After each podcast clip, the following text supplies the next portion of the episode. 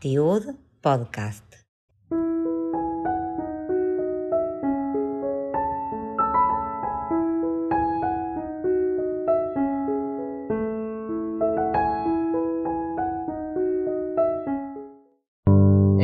Buenas tardes. Les voy a contar un relato. Volver de la pandemia es como volver de otra dimensión. De una en la que no había cuerpo, a la del cara a cara, donde todo parece nuevo, aunque no es tan nuevo.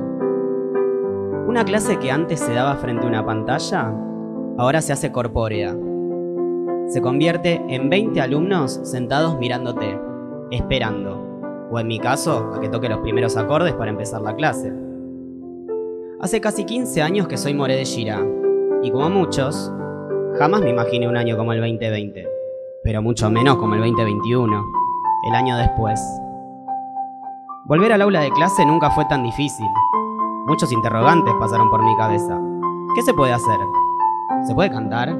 ¿Se puede bailar? ¿Se puede jugar? De todos los grados a los que me tocó dar clase ese año, el más complejo creo que fue séptimo grado. Siempre es un grado especial. Son los más grandes, están por egresar y si matemáticas les importa poco, girá mucho menos. Comencé con el repertorio clásico de siempre, un par de juegos de percusión corporal, pero nada parecía interesarles. Se notan mucho dos cosas. La dificultad con el hebreo por un lado y la poca cultura israelí por el otro. Como dirían ellos, están en otra. Nada de aleluya, nada de hi hi hi, nada de Nolat la Shalom. Si no es Osuna o Sebastián Yatra, no resuena en sus oídos. Pero como siempre, como la tarea de More indica, no hay que rendirse el primer mes de clases, hay que buscar una salida más original. Y entonces, se me ocurrió mostrarles un videoclip de una canción escrita en pandemia. Y Aldeia Mirpasot, Los chicos de los balcones. El video fue grabado casi todo con dispositivos celulares, haciendo selfie en las casas de los cantantes que participaron. Esa canción lo tenía todo, hasta unos pasitos de TikTok. Si con esa carta no ganaba, había que cambiar de mazo, claramente. Un jueves de mayo, última hora, la que más cuesta, siempre. Recibí a los chicos que no paraban de hablar y jugaban con sus celulares. Prendí el proyector, conecté la compu y puse play. Y entonces... Silencio. Bueno, no, silencio no, se escuchaba la canción. Pero nada más. Todos prestando atención, con la cara transformada. No podía ver por debajo de los barbijos, pero me imaginaba cómo se transformaba su cara a medida que el video avanzaba. Y una vez que terminó, 10 manos levantadas para pedir la palabra. Nunca habían levantado la mano para hablar. ¿Quién es ese pelado que canta? ¿Qué dice la letra? A ver, ponelo de nuevo. Eran algunos de los comentarios que se escuchaban.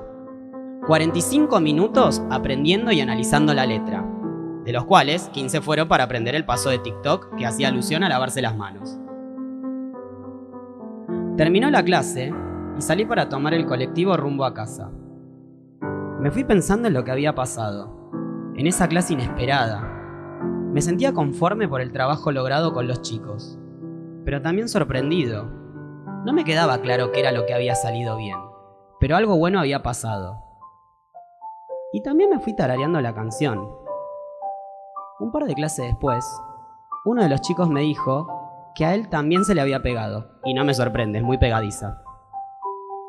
A partir de ahí, cada clase del año cantamos aunque sea el estribillo de ese tema. La clase se tornó más interesante. Y durante dos meses nos enfocamos en otras canciones de pandemia. Esta empieza diciendo, Nahon Kayes de y el Netzach. Lo difícil no será para siempre. Y más adelante, Rak Aaba Tatzilet Olam. Solo el amor salvará al mundo. Y creo que así fue. Esa canción está hecha con amor, con calidez, con el objetivo de brindarle fuerza a quien la escucha.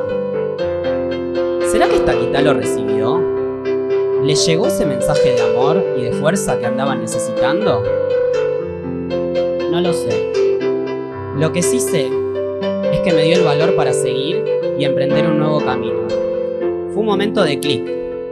Me abrió las puertas de ese grupo para poder hablar, para poder compartir y seguir enseñando. Una canción que conectó a muchos cantantes israelíes desde sus casas nos conectó a 22 talmidim y un moré dentro de un aula. Pero aún me pregunto, ¿qué será lo que le llamó tanto la atención?